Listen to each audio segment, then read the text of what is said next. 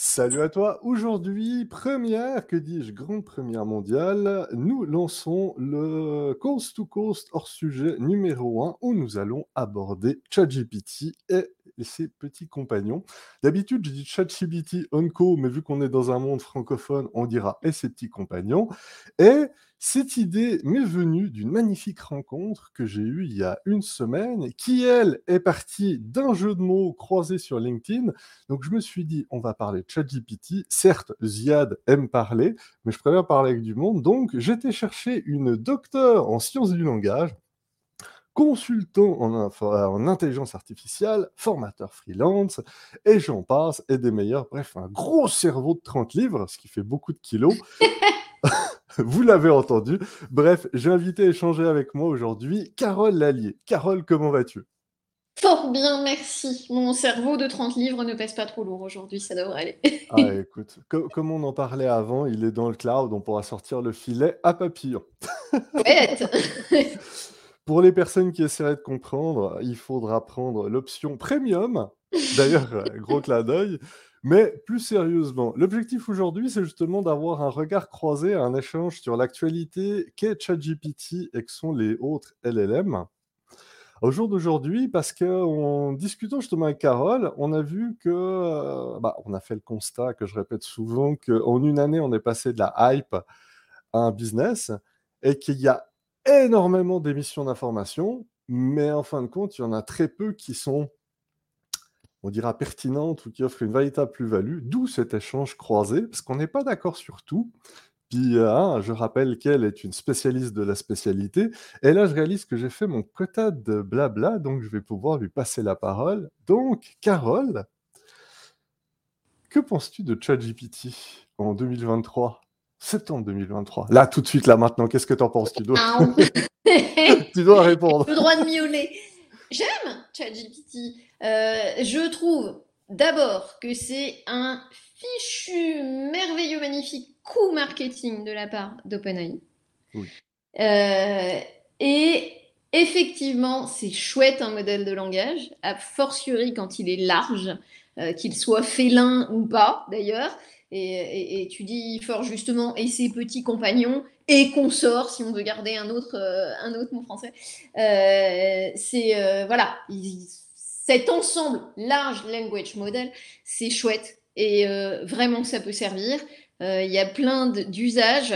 Euh, en revanche, justement, faisons attention aux usages parce que ça coûte cher un large language model. Et c'est peut-être le seul petit bémol que j'ai vraiment tout de suite, c'est que la dimension écolo, on a longtemps parlé au moment de ChatGPT et de sa sortie d'IA frugale.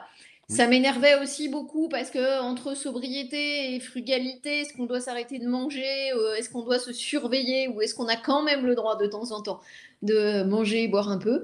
Euh, C'était toute la question. J'aimais pas l'IA frugale sur cette expression-là, même si je cherche à faire attention dans mes expériences à ce que je dépense. Mais là, pour le coup, avec les LMM, euh, ça serait bien qu'on soit un petit peu plus modéré dans nos, dans nos usages eu égard à ces dépenses énergétiques qu'engage un LMM.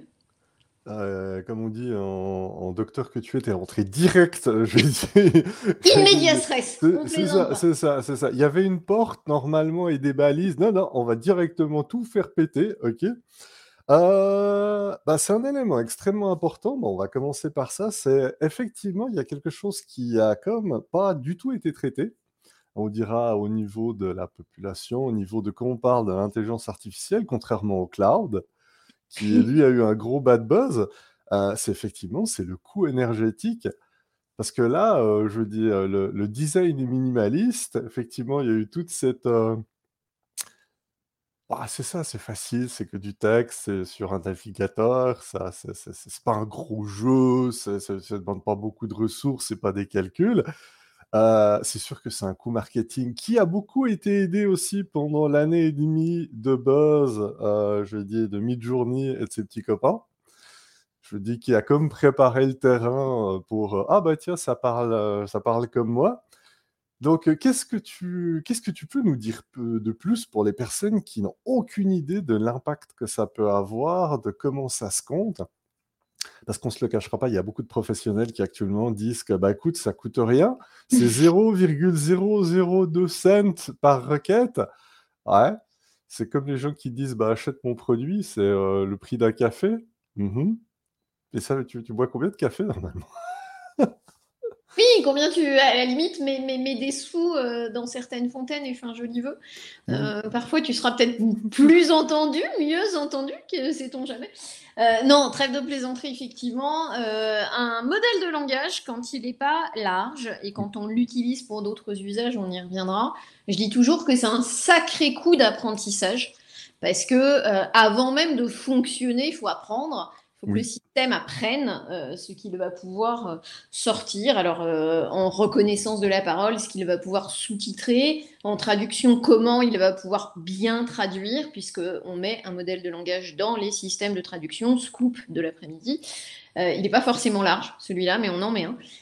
Et donc, il y a un coût d'apprentissage, c'est-à-dire que il faut. J'aime bien, tu disais que tu aimais bien les images, moi aussi. On va retomber cuisine, c'est l'heure du goûter chez moi en France. On a ce côté cuisson du gâteau. Et quand vous êtes près d'un four avec la bonne odeur du gâteau au chocolat qui sort du four, vous vous rendez bien compte que le four est chaud. Et euh, on a la même problématique avec euh, les systèmes et avec les modèles de langage. Il faut chauffer les données, les cuire dans un sens, dans un autre.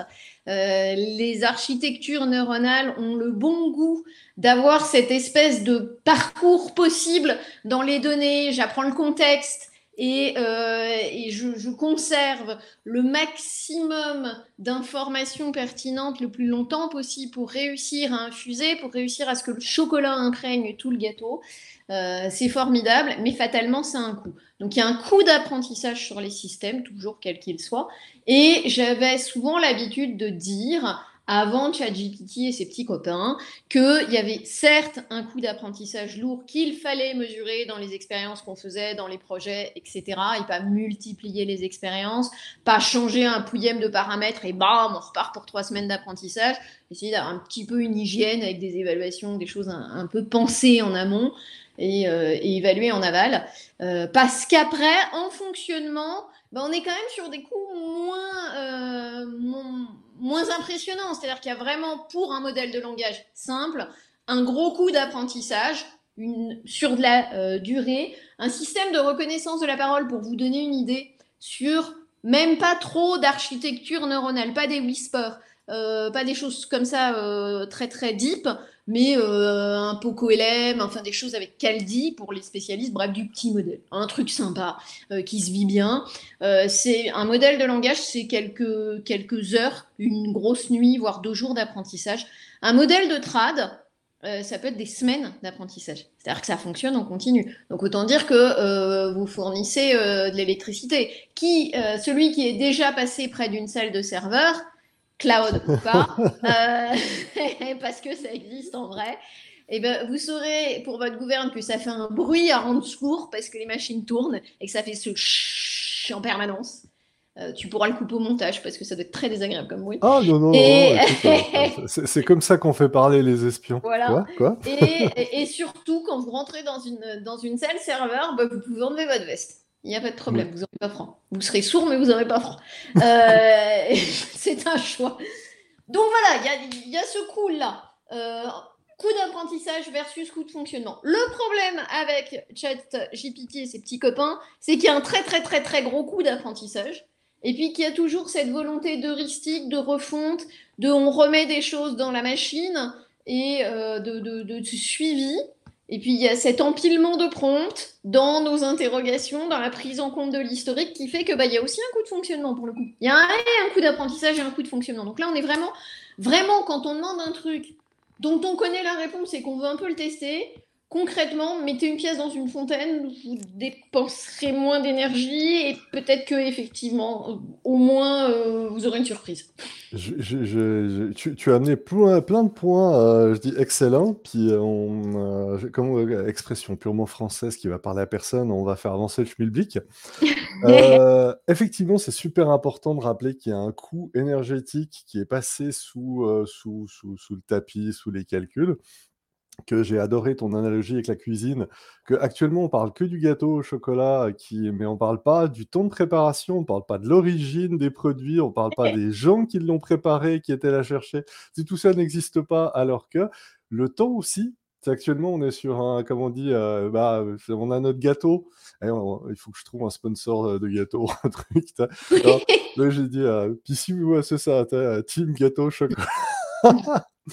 Bref, euh, tu es en train de déguster ton gâteau, tu dis c'est génial, mais c'est le temps qu'il a fallu déjà aussi à penser, à préparer. Bah, c'est aussi une chose qui, est très peu répétée ou très peu mise de l'avant, puis ça, tu vas pouvoir nous la rappeler, c'est les LLM, c'est vieux. C'est pas apparu il y a deux ans comme par magie, euh, je veux dire, euh, je dis, c'est, c'est, c'est, ça date, c'est, c'est pas une idée révolutionnaire qui est sortie. Comme je le disais à la blague, c'est, euh, dernièrement, on m'a dit, mais c'est, des gens comme vous qui l'ont fait. Je dis comme moi, bah, un peu plus grand, puis un autre qui était un peu plus petit, bah ouais, c'est des humains qui l'ont fait, mais il n'y avait rien de magique là-dedans. Et non Alors c'est vieux, bah, tout est relatif à l'échelle de l'humanité, pas tant que ça. Euh, à l'échelle euh, de ma euh, petite vie à moi, si un peu, parce que parce qu'ils sont, les modèles de langage. Alors les LMM, c'est pareil, on rajoute un L. Euh, l'apparition des transformers, qui est une technique d'architecture neuronale, pour le dire hyper rapidement. Si Yann Lequin nous écoute, il a le droit de nous appeler pour nous dire ah moi je le dirai pas comme ça. Euh, on fera un edit et, euh, et ça sera avec plaisir. des architectures neuronales, il y en a plusieurs. Il y a eu les CNN, les euh, les LSTM, moi j'aimais beaucoup les LSTM il y a quelques années parce que c'était bien pratique pour faire ce que je faisais, ça fonctionnait bien. Bref, tout ça, euh, quand il y a un T, on parle de Berthe aussi de temps en temps. Alors en français, on a camembert parce que tant qu'à faire, faisons franchouillard et calon fromage. Euh, j'aime autant Flaubert, c'est mon côté littéraire qui, qui sort. trêve de plaisanterie pour les techos de la salle. Flaubert, il est sympa en français quand vous avez euh, de la recherche d'insight à faire et de la recherche d'information, il est vraiment chouette. Euh, donc voilà, il y a du Transformers qui, qui, est, arrivé sur le marché euh, et, qui nous a bien bien aidé sur les architectures neuronales pour être plus performants avec des mots et du texte. Après, je me poserai la question, qu'est-ce qu'un mot? Mais les modèles de langage, pour revenir à ta question, promis, je l'oublie pas, c'est vieux parce que comme souvent, euh, merci messieurs euh, qui portent un uniforme, hein, qui portaient un uniforme, euh, on se retrouve avec des innovations dans le langage qui sont liées, par exemple, à la guerre froide, qui sont liées à des moments de nos histoires, de notre histoire, où il pouvait être intéressant de savoir ce que racontait le voisin, même si le voisin parlait pas la même langue que vous. Et donc, il y a, et je dis toujours, alors ça va faire plaisir aux tradeux de la salle, euh, je dis toujours suivez les innovations en trad. Euh, ils viennent euh, contagionner ensuite le NLP parce qu'il y a toujours des chouettes trucs. Le fait de vouloir parler, passer d'une langue source à une langue cible fait qu'on est obligé de se creuser les méninges parce que le mot à mot ça fonctionne pas. Les règles euh, à la boîtée et consorts, ça marche encore moins bien. Donc, il faut trouver euh, des solutions. Et euh, en trouvant ces solutions, on arrive à faire des chouettes architectures et à manipuler les données. Et on va en parler, puisque c'est ça aussi le nerf de la guerre, pour filer la métaphore belliqueuse. c'est ça aussi qui a permis l'émergence des modèles de langage. Donc oui, c'est vieux. la, la, transition est toute faite. Euh, je, le dis, mais euh, les, gens qui nous écoutent ont bien compris qu'on allait, on allait, on allait autant s'adresser aux gens qui s'y connaissent qu'à ceux et celles qui découvrent. Euh, d'ailleurs, tu parles souvent de neurones et neuronales, mais on s'entend qu'il n'y a pas de cerveau là-dedans. Non, le mien est trop lourd, mais je ne le mets pas dans la machine. Je dis souvent, tiens, ça va faire écho à une conversation qu'on a déjà eue tous les deux et pour laquelle on peut inviter euh, plein d'autres mondes. Euh, on me dit souvent que euh, les traducteurs sont amenés à disparaître parce qu'il y a des machines qui traduisent à leur place. Et que les linguistes, comme moi, sont appelés à disparaître parce qu'aujourd'hui, il y a ChatGPT, donc tu sers à rien, ma grande. je peux écrire à ta place, enfin, il peut écrire à ma place, il peut éventuellement expliquer un point de langue ou de grammaire à ma place. Alors, juste parenthèse pour tous ceux qui l'utilisent, allez-y les yeux fermés, y compris en français, sur de l'orthographe. La grammaire, par pitié, faites gaffe quand même. Sur un malentendu, vous, vous risquez de vous faire afficher par un collègue qui s'y connaît un peu mieux que vous. Euh, parce que Le problème de ChatGPT, et après je fermerai ma parenthèse et je reviendrai à mon histoire de traducteur et de linguiste, le problème de ChatGPT et de tous les LMM et de tous les modèles de langage, c'est que ça fonctionne sur apprentissage et que ça infuse un résultat et des usages de la langue. Si je vous dis le pommier est un arbre qui produit, il y a quand même de grandes chances qu'il y ait des pommes à la fin. À part à convoquer Éluard qui va nous dire que la Terre est bleue comme une orange, mais c'est un autre problème. En général, quand on a trois mots, on arrive à deviner le quatrième. C'est ça que fait un modèle de langage. Eu égard à un apprentissage, j'ai trois mots, j'en mets un quatrième. Bon, eh ben, vous allez me dire, quand on résume le truc comme ça, ça rend. Ça fait moins glam tout de suite. Je suis désolée d'enlever de, un peu de sexy à cette histoire-là. Mais ça reste quand même ça. Euh, et, donc, on me dit, ouais, mais les traducteurs sont, sont foutus, toi, t'es foutu parce qu'on va écrire à ta place. Euh, sauf que justement, il y a cette histoire d'infuser à partir des données et des corpus. Et euh, ben, quand on infuse des conneries, on dit des conneries. Et quand il y a des bêtises, pardon, tu pourras mettre un blanc pour le grand. Non, non, non, non. c'est comme à la maison. Ouais. bon, alors je le dis, je mettrai 2 euros dans le petit cochon de mon filleul euh, parce que j'ai pas le droit de dire des grands mots. Euh, eh bien, euh, quand, quand il y a des bêtises dans les corpus, parce que je suis désolée, il y a encore des erreurs dans tous les textes qu'on lit, qu'on écrit, qu'on met dans la machine. Eh bien, si l'erreur est répandue, il infuse l'erreur. Euh, un exemple tout bête qui va parler à tout le monde et va dire ouais mais c'est pas une vraie erreur si c'en est une. En français on dit pallier le manque. Je n'y peux rien, c'est un verbe transitif direct. C'est pas moi qui ai décidé. Euh, parfois ça peut m'embêter sur certains trucs. Celui-là m'embête pas trop, mais je conçois qu'il soit embêtant. Et tout le monde dit pallier au manque et me met cette belle préposition qui n'a rien à faire là, mais qui pourtant plaît à tout le monde. Et ben ChatGPT dit pallier au manque parce qu'il a infusé ça de nos erreurs à nous et de nos usages à nous. Donc quand les usages sont erronés, que ce soit en grammaire ou intellectuellement, c'est-à-dire que par exemple, d'un point de vue euh, euh, donné, bah, on a pris un raccourci clavier, bah, on arrive à une hallucination ou à quelque chose de faux. Donc euh, voilà, les traducteurs et les linguistes ont encore du boulot, ne serait-ce qu'en préparation des données en amont et puis en validation des sorties en aval, ne serait-ce que là-dedans. Euh, je connais des traducteurs qui ne sont pas des transfuges et qui ne se sont pas fourvoyés et qui travaillent avec moi sur euh, des outils de traduction automatique. Voilà. Donc euh, il y a des possibles, y compris pour les rédacteurs, pour les storytellers, pour, pour tous les rédacteurs de contenu. on peut s'aider de ChatGPT. Et on peut sortir de ChatGPT, je, je le dis à la française, pardon, ChatGPT, euh, voilà, ça reste un outil, ça n'est qu'un outil. Euh, et, travaillons avec lui ou contre lui, mais pas pour lui tout le temps. C'est le parfait exemple ce que tu viens d'amener là. C'est justement en français, on assume mal de dire euh, chat GPT à cause de la connotation, l'interprétation qui peut être faite, mais concrètement, c'est juste trois lettres. C'est pour ça que c'est assez drôle, justement, le, phénomène de l'interprétation, puis l'important, justement, euh, des mots, puis qu'ils ont un sens, le double sens, le triple sens. Et effectivement, euh, il y a ce fantasme que euh, les LLM ou les dernières technologies vont voler nos jobs. Mais en fait, non, malheureusement, si tu veux utiliser l'outil efficacement, il faut toi-même que tu saches de quoi tu parles et que tu le maîtrises suffisamment bien pour pouvoir faire le tri. Donc après, à, toi, je dis, à chacun de voir la rentabilité de l'effet. Et c'est pour ça que ça reste extrêmement pertinent. Puis tu l'as rappelé souvent, ChatGPT est devenu un petit peu comme le label. Enfin, le label, c'est on dit maintenant à McDo. L'étiquette posée, euh, ouais, une l'étiquette.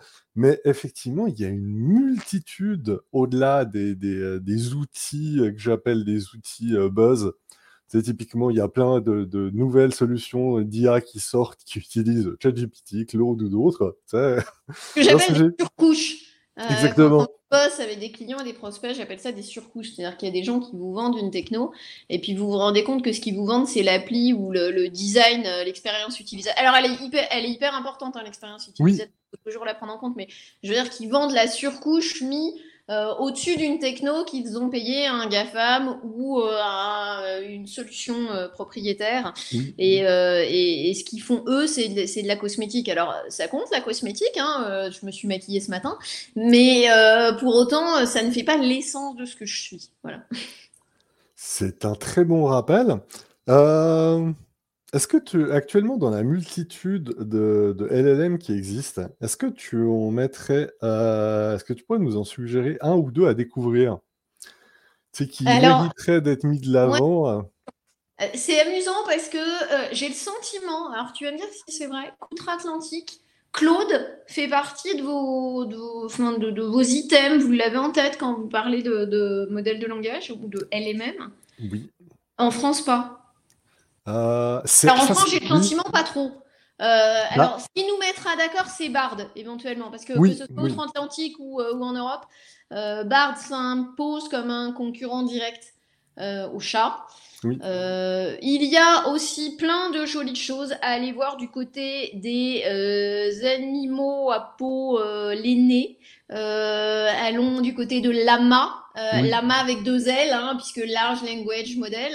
Euh, de chez Meta. Euh, donc on retrouve un donc un, lama qui crache doublement puisqu'il a deux ailes, euh, mais très intéressant à aller voir. on peut aussi aller voir Falcon et ce qui va être intéressant, c'est d'aller voir des modèles de langage, des larges modèles de langage par vertical euh, Face euh, commence à, faire des choses. Euh, et, c'est ça qui est intéressant. C'est en fait, c'est bien les large language models parce que qui dit large dit beaucoup de data, dit le truc un peu massif, quoi. Et euh, bah, quitte à être massif, autant être massif dans son domaine. Parce qu'honnêtement, embarquer de la connaissance sur, je sais pas moi. les courants picturaux du 19e siècle, quand in fine on veut poser un diagnostic médical, bon, bah, qui, euh, le, syndrome. Euh, c'est quoi C'est le syndrome Flaubert ou le syndrome. Je sais jamais. Euh, il faudra vérifier. C'est intéressant. pour revenir justement sur Claude. Claude syndrome Stendhal, pardon, je te coupe, oui, Stendhal. Oui, bah, Stendhal, la fascination, c'est Florence. Je, je, veux dire, je voulais le garder comme question subsidiaire à la fin, mais bon, tu as donné la réponse. C'est pour nos étudiants, mettre une bonne ça. note en, fait, tu m'amènes vers un truc qu'on avait déjà parlé et que j'ai déjà mis de l'avant deux, trois fois. C'est effectivement Claude est un cas d'école parfait. Parce que Claude, bah, en fait, euh, est extrêmement popularisé sur les réseaux sociaux. Mais concrètement, il est disponible uniquement au UK puis aux États-Unis. Donc, si tu veux euh, y avoir accès ailleurs, il te faut un VPN. Puis quand évidemment tu arrives sur le site de Claude, tout est en anglais. Ben, c'est normal, il n'est pas, je dis, normalement la clientèle n'est pas. En revanche, si tu te bases sur le prisme des réseaux sociaux, TikTok, euh, euh, Insta et autre chose, bref, la pub qui vise plutôt les jeunes consommateurs, et Claude s'est rendu magique, dont justement euh, tout ce qui est la francophonie qui t'explique que voilà, euh, je dis il bat ChatGPT dans tout, il est bien plus puissant, il est bien meilleur, etc., etc., etc. mais oui, ça reste une solution qui reste une solution anglophone et qui va répondre en français parfaitement, puis en 24 autres langues, qui va faire plein de jobs, etc. Moi, ce qui m'a plus fait rire ces temps-ci, c'est qu'ils sont en train de s'auto-alimenter. Moi, quand je vois ChatGPT et Claude, ou plutôt Eon et puis euh, OpenAI, c'est en train de devenir Coca Pepsi. Et, ça, je le cite aussi souvent euh, à, la, blague. C'est, euh, Puis on pourra faire la transition vers les biais, puis l'importance de l'humain là-dedans. C'est euh, les, développeurs. Les développeurs sont taquins. On le dira comme ça. C'est mignon. oui, c'est comme ça. Parce que j'ai fait deux, trois fois le test, puis je vous invite à le faire. Peut-être que ça a évolué. Allez sur Claude, puis demandez-lui de vous faire un résumé sur ChatGPT. Alors, il, va bien le faire. Ah, il va très bien le faire. Les informations seront, seront correctes. Ça aura de la gueule. Je sais pas, genre un 300 mots, un truc là. Par contre, euh, faites juste attention à la substitution qu'il fait, où chaque fois que ça euh, devrait apparaître OpenAI, bah, c'est Eon qui est mis là. Il y a aussi le, le, nom du fondateur. Vous verrez que des fois, c'est pas le bon il y a plein de petits, euh, enfin c'est aussi une expression, j'ai plein de petites crottes de nez qui sont lancées de, l'un et d'autre. Puis ce qui est intéressant, sans avoir l'air. Eh c'est ça. Et, d'où l'importance de maîtriser des fois un peu le sujet, parce que là je parle de quelque chose qui reste de la tech. Mais euh, c'est pareil dans le monde scientifique, c'est pareil dans le monde, enfin, je dis de l'art, où il y a plein de petites, oh, je dis de, de petits, allez, de petits easter eggs. C'est pas, des, pas des coquilles, c'est fait volontairement qui sont placés ici et là. 80% des gens vont pas se rendre compte. Mais ceux qui savent, ça va les faire sourire. Et puis évidemment, OpenAI fait exactement la même chose sur Claude. Et il y a toute une, petite guerre qui est faite. D'un point de vue usage, euh, désolé de le dire un peu rapidement, je remettrai 2 euros. Hein, vous, oui, oui ça, ça, fait 4 euros. Euh, voilà. Euh, vous passerez pour un con, joyeusement. Je pense à des métiers où il est hyper important de garder la face, conseiller juridique, etc., etc. ou même, je sais pas, vous donnez un cours et puis vos étudiants ont décidé de bosser pour une fois. Non, je boss. Euh, et ils en connaissent plus que vous parce qu'ils ont une vraie curiosité pour le sujet. Et puis là, vous n'avez pas remis votre cours et puis vous, vous laissez passer une belle bêtise. Et d'un coup, vous passez pour un con. Et après, honnêtement, en termes de théorie des faces, en termes de linguistique d'interaction, euh, quand on est spécialiste de quelque chose et qu'on dit une connerie, celle-là, elle est irrattrapable pendant des semaines. C'est-à-dire que vous pouvez... C'est comme les gens gentils qui font une crasse, tout d'un coup, ils deviennent les pires horreurs que la Terre ait jamais portées. Oui. Alors, c'était pas bien de la faire, on est, on est d'accord, mais quand même, là où quand quelqu'un de méchant fait un jour une gentillesse, tout d'un coup, il a gagné le paradis. Euh, voilà, on perd beaucoup plus vite qu'on ne gagne en termes d'image. Et, euh, et c'est totalement vrai quand on se sert d'outils comme ChatGPT. Euh, moi, pour rire, je l'ai utilisé sur de la cuisson des pâtes parce que je voulais. je suis frontalière de l'Italie, donc fatalement, les pâtes, je finis par diversifier un petit peu ma connaissance sur le sujet. Donc, je ne mange plus aussi souvent des spaghettis qu'avant et je suis passée euh, au bigoli, euh, oh. à plein de choses différentes. Euh, et je voulais savoir si Bard était à peu près aussi friand de pasta que moi et faisait la différence. Donc quand vous lui demandez de faire la différence entre les spaghettis, les bigolis et, et les farfales, il y arrive. Mais par contre, quand vous lui demandez quelles sont, vous lui dites que vous avez des pâtes fraîches, euh, et c'est cool. Et vous lui demandez quel est, quel est le temps cuisson recommandé. Puis c'est andouille. Il vous répond bah, sur le paquet, c'est marqué. Je viens de te dire, pas de fraîche, idiot. voilà. Contextuellement, ça manque encore un tout petit peu de, voilà, de, de, cette infusion de l'expérience et de la prise en compte d'un contexte que n'importe quel cerveau humain, pour rebondir sur tes neurones de tout à l'heure, même en n'en ayant pas beaucoup, arrivera quand même à recontextualiser. C'est certain et euh, encore une fois, je te félicite, la transition est parfaite sur, euh, rappeler quelque chose que j'aime à dire, c'est ChatGPT puis tous ces petits copains là qu'on sait, euh, Claude, Bard et tout, c'est des Américains anglophones. Et ouais. C'est donc tout est vu c'est ça, tout non mais tout est vu à travers les biais, les prismes et de ce point de vue-là, puis ça, c'est le nerf de la guerre comme tu l'as dit, c'est la data. Après, je reviendrai sur, euh, je repasserai une couche sur euh, l'humain là-dedans, mais effectivement, euh, on on n'en parle pas souvent de l'origine de la data, de d'où elle vient, de la nature, de qu'est-ce qu'il y a et ça, je sais que tu as le goût d'en parler, parce que tu connais un tout, tout petit peu le sujet. Disons que j'insiste un peu beaucoup dans nombre de projets euh, sur l'importance de la donnée. Alors, euh, il y a plein de confrères qui diront la qualité de la donnée. Alors déjà, faut en avoir. Contrairement à ce qu'on peut croire, c'est pas le truc le plus partagé et le plus, euh, et le, plus foisonnant du monde. Euh, évidemment, quand on veut faire de la reconnaissance de la parole, je vais parler de mon domaine et du sous-titrage. Euh, si on bosse avec une chaîne de télé qui a des historiques et, des serveurs remplis d'émissions, ben là, on va en avoir de la donnée, donc c'est cool. par contre, quand on veut sous-titrer une soutenance de thèse sur un sujet hyper précis et puis qu'on a trois articles qui ont été publiés euh, dans, la, dans la vie de celui qui soutient, on est déjà moins riche euh, d'un coup d'un seul. Voilà, donc souvent mon, métier, c'est aussi de faire avec ce que j'ai. Et, euh, j'ai pas toujours de manière pléthorique. Donc souvent on me demande, mais toi, t'en fais des LMM en ce moment? Alors pas tant que ça, j'en analyse beaucoup et puis je, joue avec pour mon bon plaisir, même si je reste parcimonieuse eu égard à notre première conversation. Mais euh, souvent, la problématique dans les boîtes, c'est euh, bah oui, mais on prend ChatGPT et on prend un abonnement euh, parce qu'on n'a pas, nous, de quoi faire et qu'on n'a pas ni les serveurs euh, pour réentraîner euh, certains éléments, pour héberger chez nous un lama ou autre. Euh, et, et, donc, l'idée, ça serait de, pouvoir faire nous, mais on ne peut pas parce qu'on n'a pas assez d'éléments matériels et puis on n'a pas assez de données pour réalimenter.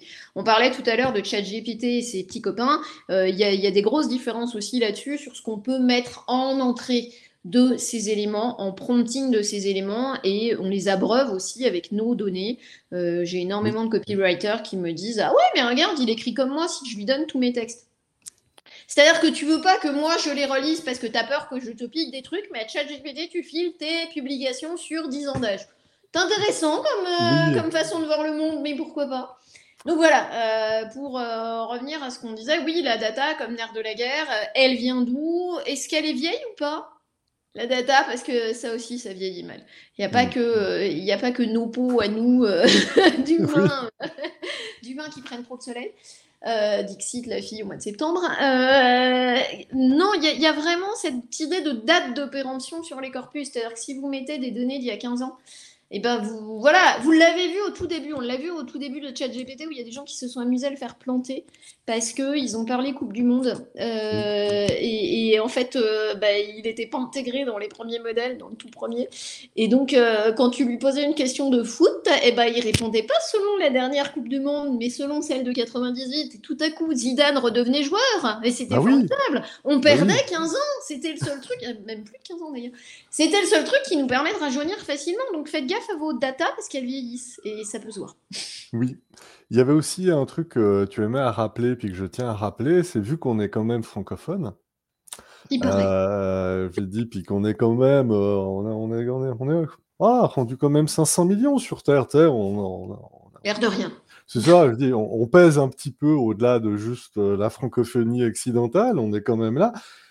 On pèse pas beaucoup en termes de, de données brutes non. Je dis, euh, je dis données brutes utilisées par ces outils-là. De manière générale, quand, dès que tu fais du NLP et que tu as besoin de corpus, euh, tu es content quand ta langue de travail, c'est l'anglais? tu, tu, peux être très content quand ta langue de travail, c'est le, le russe, même si en ce moment c'est délicat, euh, ou le mandarin. Mais alors, tu, tu, vas commencer à joyeusement faire la tête quand on va dire Non, mais on va bosser en français. Oh, bah chouette Youpi vous avez quoi comme données? Rien. Ah, ben ça doit être ça alors le problème. Il y a très très peu. Par exemple, on arrive facilement à avoir des enregistrements de la BBC, on arrive facilement à avoir des données euh, anglophones, euh, euh, que, ce soit côté américain ou, côté anglais. mais alors, dès qu'il faut du français ou du français spontané, là, joie, paix, bonheur aux hommes de bonne volonté et paye ta data. Voilà, donc effectivement, y compris dans le chat et dans les autres, très très peu de français, beaucoup de prismes de traduction, avec toutes les erreurs qui peuvent euh, émerger au milieu d'une traduction, et un contexte grammatical, ça y est, la, linguiste revient sur ses terres euh, de prédilection, un contexte grammatical qui fait que les phrases sont euh, très anglophones dans leur construction, euh, Chat GPT. Alors c'est moins vrai sur les dernières versions, mais il y a quand même encore des, choses. Euh, on n'aime pas bien les relatives. Hein. Euh, visiblement, il y a un truc avec les relatives, c'est pas chouette. Alors il y a des storytellers qui vous diront, ça me fait hurler quand vous écrivez un post ou une histoire. Ne mettez pas d'adverbe. Pourquoi? Ils sont, ils sont méchants. et, récemment, on m'a proposé de remplacer les adverbes par trop. C'est contrôle est un adverbe. Euh, ça marche moins bien tout de suite. Euh, si la solution de remplacement était elle-même celle qui doit être évitée, on fonctionne moins bien. Toujours est-il que voilà, il y a un prisme de, construction de phrases qui est euh, quand même très infusé, des pratiques. Alors pas forcément que, de, enfin de l'anglais oui, mais de cette espèce de globiche, enfin de, de langue internationale. Alors c'est pas forcément négatif, simplement faut l'avoir en tête. Oui. C'est bah, c'est certain, puis c'est bien ce que tu as rappelé, c'est effectivement aussi, euh, je dis, ces outils-là fonctionnent en silo. Puis malheureusement, il est, euh, au-delà de l'aspect linguistique, il est compliqué d'y avoir accès. Parce qu'on parle souvent des LLM, mais on parle de ceux du monde occidental, je dis, euh, des GAFAM que nous, mais on n'a pas accès au modèle russe, on n'a pas accès au modèle chinois, puis eux, inversement, n'ont pas accès aux autres. Donc déjà, on est en train de vivre avec des biais et des prismes je vais beaucoup parler de biais, puis je vais rappeler deux, trois trucs, justement séparés avec des historiques, des verbatims, des visions. Puis comme tu l'as dit, si tu regardes bien ChatGPT, euh, c'est des formulations euh, en anglais, c'est des fois il va parler de références. Puis d'autant plus quand tu parlais des œuvres, euh, bah, on parlait de Rousseau et autres. Bah, oui, il traite la version traduite en anglais, il traite pas la version du texte original. Ça peut faire mal. ah oh oui, euh, je dis oui, surtout quand tu t'y connais pas, puis encore plus quand tu vas creuser du côté des, des, textes anciens, c'est là où tu vois que voilà, je, dis, il est mauvais en devinette. Il n'a pas été assez entraîné pour savoir quel est le quatrième mot qui vient logiquement là-dessus. Euh. Il n'est pas doué euh, dans toute relation logique. C'est-à-dire que dès qu'il faut faire un effort de comprenette pour reconstruire l'énoncé qui vous a été donné parce que la réponse est incluse, tout ce qui est question rhétorique ou devinette un peu drôle, où en fait la réponse est dans la devinette, si vous, mm. si vous faites l'effort de la déconstruire un peu, là il est nul, franchement il est nul. Euh, et surtout puisqu'on parlait, mais, mais c'est normal parce que quelque part quand vous faites une devinette à quelqu'un, c'est pour amuser les enfants, c'est pour séduire euh, la personne en face de vous. Et quand je parle de séduction, non, les linguistes ne pensent pas qu'au cul, faut arrêter de me dire. Euh, quand je parle de séduction, je parle d'interaction, c'est-à-dire qu'à partir du moment où on parle à quelqu'un, on préfère qu'il vous voit sous votre meilleur jour que sous le plus mauvais. Donc il y a une forme de séduction qui s'opère quand on discute avec quelqu'un. Euh, et qui n'est pas, qui ne prend pas forcément des aspects charnels ou amoureux, mais qui est dans cette logique de séduction. Et ChatGPT n'est pas un interactant, donc n'est pas dans une logique de séduction, donc ne cherche pas à être dans cette, euh, dans cette joliesse de l'intention partagée, du territoire partagé. Et euh, ce qui fait que, par exemple, euh, et compte tenu d'une caractéristique de la langue anglaise et compte tenu de ce manque de, de, volonté de séduction, on se tape des répétitions dans les réponses. Oui. C'est lourd, mais c'est lourd, mais qu'est-ce que c'est lourd? Et qu'est-ce que les Français qui n'aiment pas ça, alors ils ont sûrement tort, c'est pas le problème, mais alors, qu'est-ce qu'ils l'entendent, la répétition? Et quand vous prenez un compte-rendu fait par ChatGPT, mais vous avez envie de couper et de, mettre, et de mettre des pronoms, de mettre des choses qui font que vous n'avez pas 122 fois le nom de la boîte, quoi, parce que mince, vous avez compris de quoi C'est ça, d'où l'importance de... de bah, tu es obligé de repasser après. Et il y a quelque chose que tu as aussi mis de l'avant, c'est euh, ça reste très standardisé. C'est, tu, tu parlais avant de séduction. Moi, j'irai, euh, je ferai après un, je repartirai là-dessus. Mais tu sais, on parle rien que des régionalismes. C'est là, ils maîtrisent le, le, allez, euh, restons dans les stéréotypes, le parisien standard. Euh, essayez pas de penser qu'il va pouvoir comprendre les phrases ou les variations, les utilisations de mots de vos régions c'est là où tu vois déjà. Et puis, je parle même pas pour euh, le régionalisme, les, les, expressions locales, ça n'existe pas chez lui. Convoquons Mathieu euh, qui fait des jolies cartes. Récemment, on a eu le pichet d'eau, le brodo et, euh, et, la carafe. Et moi, je lui disais que par exemple, chez moi, carafe, pichet et bro étaient utilisés mais pas du tout dans le même contexte. C'est-à-dire que le bro chez ma grand-mère, où il n'y avait pas de salle de bain, euh, c'était celui qui vous permettait de vous aider à vous laver. Oui, bon, j'ai vécu dans des endroits qui font que. Bref, je vous rassure, il y a une salle de bain chez moi maintenant. Euh, la carafe, c'était celle qu'on ne sortait que le dimanche parce que dedans on y mettait du vin.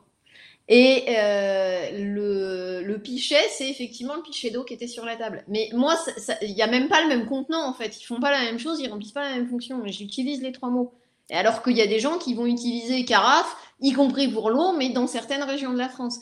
On va faire la même chose en Suisse, on va faire la même chose en, Belgique. Euh, voilà, en dehors même de la problématique des accents sur laquelle on pourrait euh, s'étendre un peu longtemps, euh, mais ce qui ne concerne pas les LMM puisqu'ils font pas d'audio, ils font pas de synthèse, contrairement à ce que croient les gens. On colle une synthèse qui est un autre système derrière. ChatGPT n'a pas de voix il écrit. Et derrière, éventuellement, on peut coller une synthèse pour lui donner une voix. Mais on collera un autre système. Euh, donc, euh, pour en revenir à ce que je disais, effectivement, il y a ce qu'on appelle des régionalismes. Alors, euh, il, y a, des très jolies choses par région de France, mais aussi des régionalismes helvètes versus belges versus québécois. Et, et, on s'amuse parfois à piéger, sans le faire exprès, nos interlocuteurs parce qu'on utilise un truc et que les gens nous regardent en face avec des billes en disant Il m'a parlé français, j'ai bien cru reconnaître ma langue, mais alors pourquoi? Je ne sais pas. un truc très bête. Euh, j'ai longtemps euh, été dans un labo avec des Marseillais. Alors c'était chantant, c'était agréable. Je rappelle que je vivais au Mans. Question soleil, on est moins servi. Faut pas, voilà. Euh, donc donc c'était hyper agréable d'avoir du soleil à la maison et au labo. Et sauf qu'un jour je renverse un truc et mon collègue me dit fais gaffe, ça va te péguer je suis restée bête euh, jusqu'à ce que je comprenne. Alors le truc en question, c'était un truc assez poisseux, c'était un liquide. Et péguer, ça veut dire coller au sol ou coller, euh, coller de manière générale. Sauf qu'il y a que là-bas qu'on le dit. Et donc coup, quand ça pègue, euh, bah, il faut être dans le sud ou alors avoir un contexte sudiste pour le comprendre, parce que c'est assez difficile à comprendre. Là, je, dis, je vais faire du pouce sur ce que tu as dit, expression qui a absolument rien à voir avec le français de France, mais je l'assume totalement. C'est parfait parce que quand on a parlé de régionalisme, instinctivement, tu as parlé justement des pays européens occidentaux. Puis vu que je suis là, tu as dit Ouais, mais il y a aussi euh, vous autres là-bas, là, les, les, les, gens de l'autre côté de l'Atlantique. Eh, mais... J'ai pas, pas, pas cité de régionalisme helvète. Non, oui, oui, non, mais, je, non, mais, je, oui, mais euh, je dis, on existe pareil, même si vous voulez pas. Non, mais tu sais, mais on, a quand même oublié une grande majorité du reste de la francophonie qui est autant en Asie euh, qu'en Afrique. En Afrique aussi. Camembert, c'est joli comme et, ce, que je, ce que je voulais amener, c'était justement, euh, actuellement, on nous vend beaucoup l'intelligence artificielle dans ChatGPT comme étant magique. Alors que là, on est quand même dans un paradoxe où il y a vraiment de l'humain, et il y a de l'humain partout. Puis c'est un peu ce que je disais, puis tu pourras justement euh, me corriger, me compléter. Les, gens ont tendance à oublier, c'est que la data dont on parlait, bah, euh, elle n'est pas magique. Elle a été pensée, adaptée puis formaté euh, par euh, des êtres humains. Euh, l'algorithme qui traite tout ça a été pensé, qu'on dit adapté par des êtres humains.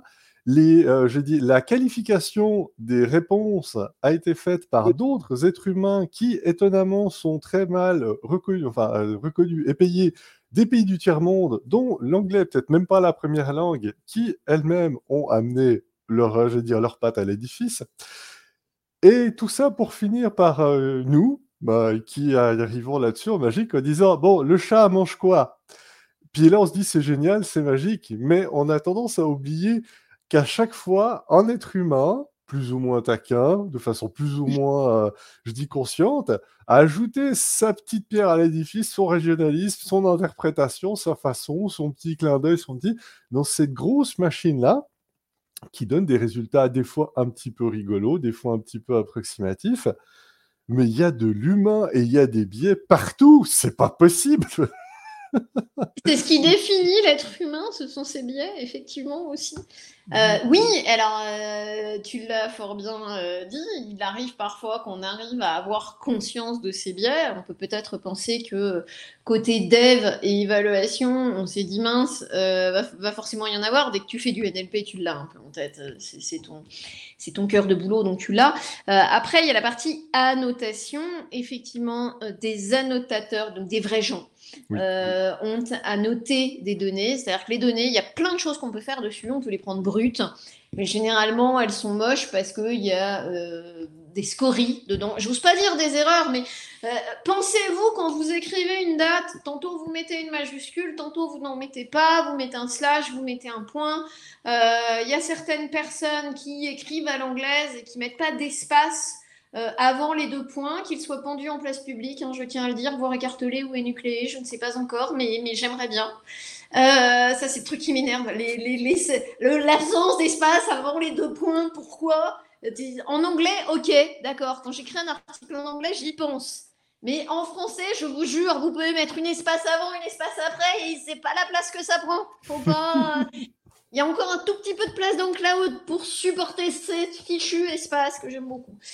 Bref, parenthèse fermée, euh, vous vous rendez bien compte que même quand vous écrivez via un clavier, via vos SMS, via vos trucs, vous faites des... On fait tous, moi, compris, hein, je dis vous, mais c'est moche de dire vous, parce que moi aussi, donc nous, euh, nous faisons euh, des tas, nous manipulons des données comme bon nous semble, avec des erreurs, avec des scories, avec des fautes de frappe, avec des joliesses, parce que euh, j'ai une façon d'utiliser euh, la ponctuation pour euh, faire un smiley parfois, enfin tout ça. Et tant mieux, sauf que à l'aune d'un apprentissage machine, c'est quand même mieux quand ça a l'air à peu près de se causer de la même chose. Donc on a ce qu'on appelle toujours sur des données que l'on travaille en NLP une étape de normalisation, c'est-à-dire qu'on va lisser tout ça pour que ça cause d'une seule voix. Évidemment, on le fait avec des scripts, hein, mais pas des petits gens à corriger tout parce que ça va être pénible. Euh, mais euh, passer cette étape de normalisation, on peut utiliser les données comme ça euh, sans rien. Et puis on peut utiliser des données avec des annotations. Alors les annotations, ça peut être des éléments en plus sur les données, mais ça peut être aussi des données que vous enlevez parce qu'elles sont à caractère injurieux, etc., etc. Je n'envie pas les annotateurs quand vous faites de la modération pour euh, apprendre une machine pour modérer sur certains sites. Eh ben, il faut lui apprendre ce qui est de l'ordre de l'injure, de ce qui est de l'ordre de ce qui passe. Euh, et là, je peux vous garantir que les gens lisent et voient des choses qui sont franchement pas sympas. Donc, il faut faire très attention à ces, annotateurs quand c'est comme ça. Euh, même chose pour, pour classer et donner un thème à un, mot, une phrase. Euh, qu'est-ce que ça concerne? Et tout ça, c'est des annotations. Donc, on paye. Et malheureusement, avec ChatGPT, on paye au lance-pierre de manière presque insignifiante des gens à le faire. Quand on fait des chouettes projets, aussi, c'est pour ça qu'il y a aussi toute cette dimension euh, écologique et éthique, euh, pour citer des gros mots, mais qui n'en sont pas. C'est-à-dire que quand vous faites des annotations, d'une, vous mettez les annotateurs à l'abri euh, du besoin et du danger. C'est-à-dire qu'en général, quand on fait bien des annotations, on les met dans une chouette salle où ils n'ont pas froid, où ils ont euh, de quoi faire une pause pipi, un log sur leur machine pour pas être traités comme, comme, comme, un truc à la chaîne qui serait vraiment là. les travailleurs du clic en a pensé. Et on a tendance à dire que c'est tout le temps ça. Non, je connais des, des très chouettes projets qui embauchent des annotateurs où les gens sont dans des salles, font des pauses, euh, discutent euh, avec moi ou d'autres du guide d'annotation parce que effectivement, on peut même mesurer des accords interannotateurs non pas pour fliquer les annotateurs, mais pour dire tiens là vos accords en ce moment, c'est mathématiquement c'est pas du tout ça. Donc est-ce qu'il n'y aurait pas un biais qui se serait glissé dans la définition? C'est-à-dire que quand vous vous annotez de bonne foi quelque chose, vous y mettez un élément définitoire que ne met pas votre voisin. Donc essayons de mettre à place que euh, voilà euh, vos neurones pour voir ce qu'ils y collent et euh, pour voir à quel moment il y a des divergences qui sont généralement des biais qui sont liés à des biais de culture, de langue, d'environnement. On est biaisé, c'est comme ça. Là, en l'occurrence, sur ChatGPT, on a beaucoup parlé des Kenyans qui annotaient effectivement une problématique double, puisque pas forcément euh, l'anglais comme langue maternelle, même si parfaitement, encore une fois, il n'y a pas de jugement, parfaitement anglophone, on peut le penser, mais avec cette immersion d'une langue maternelle dans euh, la pensée qui euh, interagit. Et puis, deuxièmement, payer au lance-pierre dans des conditions absolument horribles, donc fatalement, on se dit bien que ça a des conséquences. Je dis à 100%, d'où quelque part, je dis, ce grand écart, où quelque part, il faut quand même souligner la qualité du résultat quand on pense au fourbi de, ce que c'est, je dis, a été pensé à, à réfléchir, à architecturer, à standardiser tout ça pour arriver. C'est finalement chouette que ça marche pas si mal quand on C'est ça, c'est arriver au truc. Puis en même temps aussi, euh, ça, ça, rappelle qu'en fin de compte, c'est fait de briques et de broc, comme plein de choses dans la tech qui ont l'air euh, d'être fait en titane surhumain, je veux dire, euh, euh, des, éléments totalement incassables, etc. Mais de dire qu'en fait, ça tient à très très peu d'éléments. Puis, euh, ce que, ce que j'ajouterais, parce que j'adore mansplainer les gens, je le garderai, ça je le couperai pas, mais évidemment, ceci est de l'humour pour les personnes qui ne comprendraient pas. J'insiste là-dessus. Puis pour les autres, je m'excuse, parce que c'est important de s'excuser en 2023. Euh, c'est l'influence justement des biais humains. Parce que ce que j'ai aimé, puis qui commence à ressortir actuellement, c'est au début, les réponses de ChatGPT étaient très nuancées. Oui. Puis à cause du facteur humain, puis de cette classification, vu que l'humain, il n'aime pas qu'on lui dit oui, mais tu vois, c'est, il n'aime pas la nuance, c'est oui. Eh, la réponse de Normand, peut-être ben oui, peut-être ben non, ça plaît à personne. Hein. C'est ça, non mais le fameux. Et, et c'est pire avec des machines. C'est-à-dire que tu ne vas pas concevoir, comme tu as une interface machine, qu'il ne sache pas. Si tu lui poses la question, il a une réponse à te donner.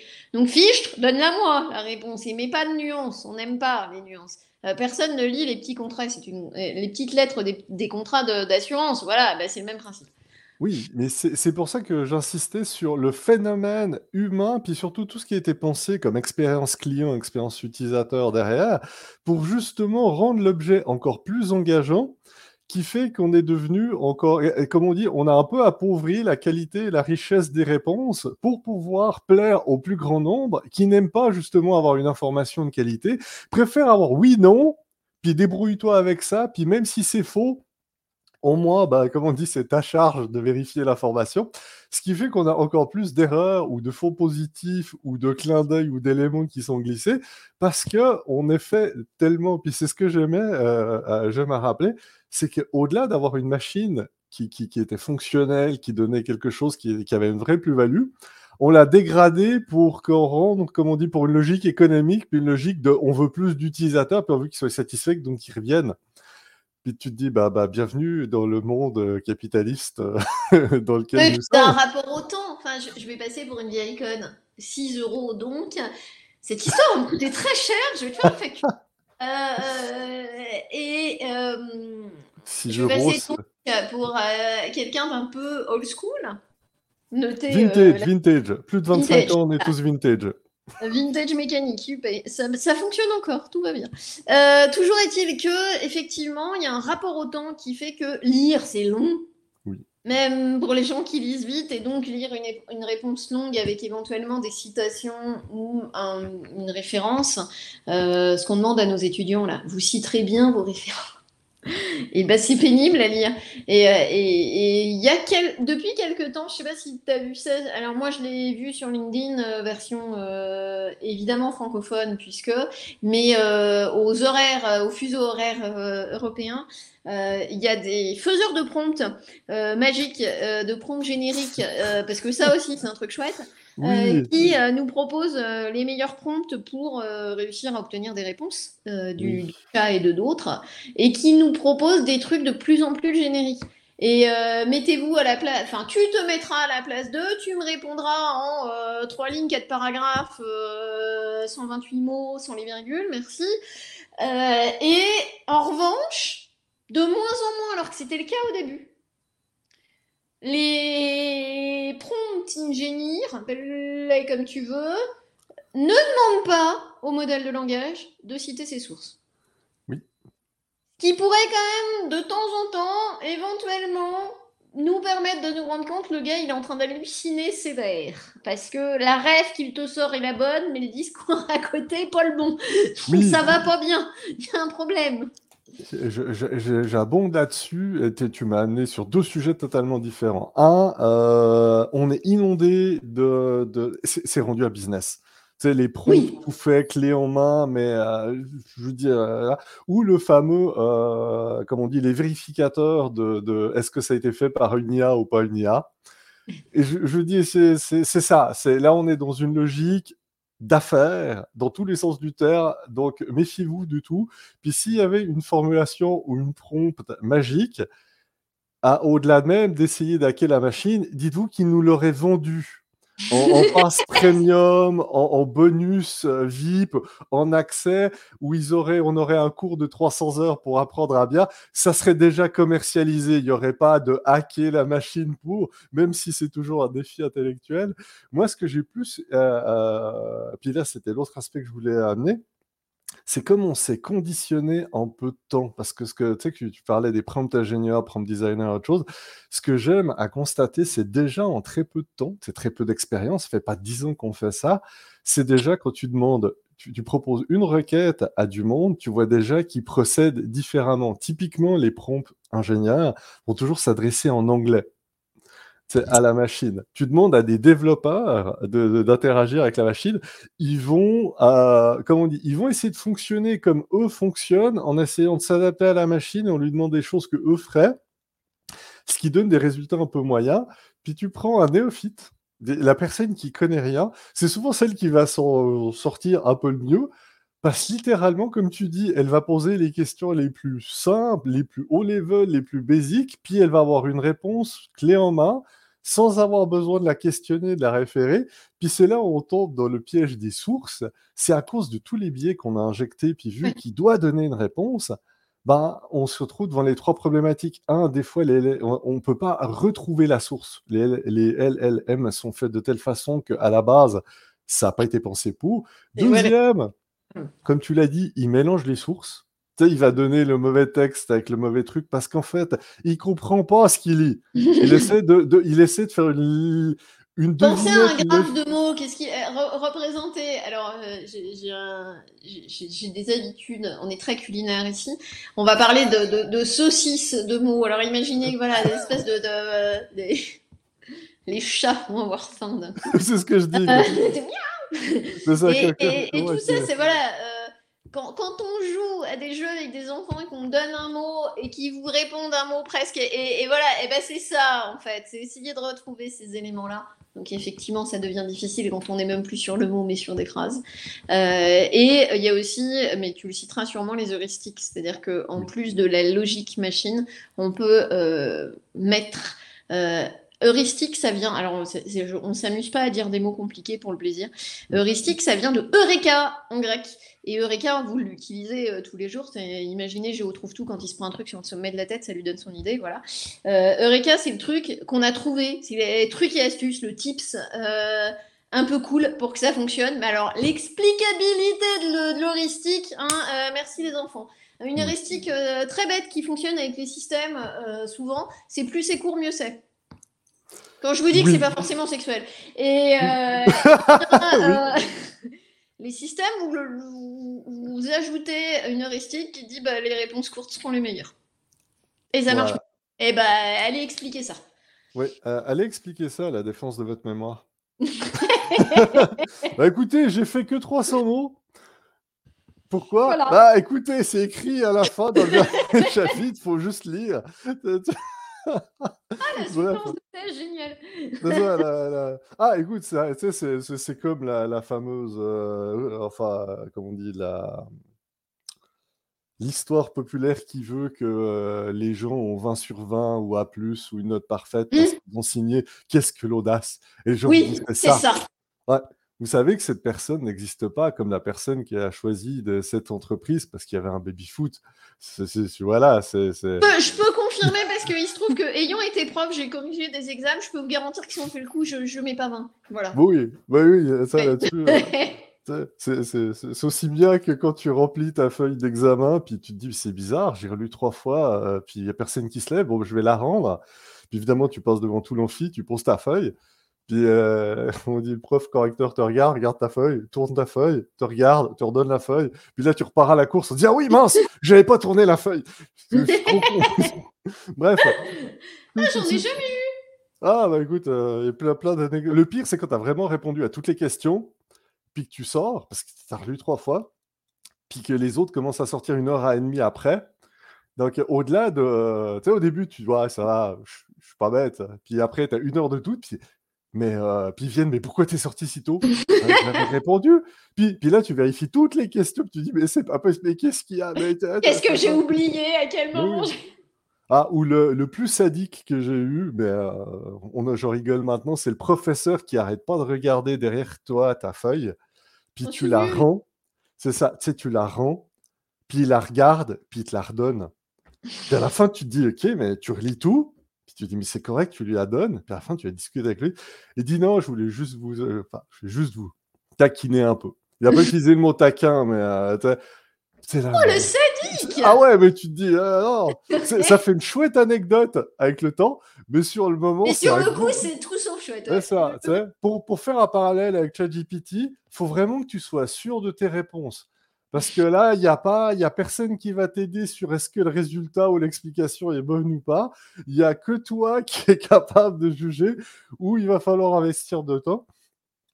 Euh, on a fait quand même un bon panel. On a parlé effectivement de l'impact que ça allait au-delà du buzz, c'est au niveau énergétique, au niveau éthique. On a aussi rappelé qu'actuellement, euh, tout n'est pas ChatGPT, qu'il y a une multitude d'offres mais que veut, veut pas, ça aussi c'est une belle expression française. je dis veut, veut pas.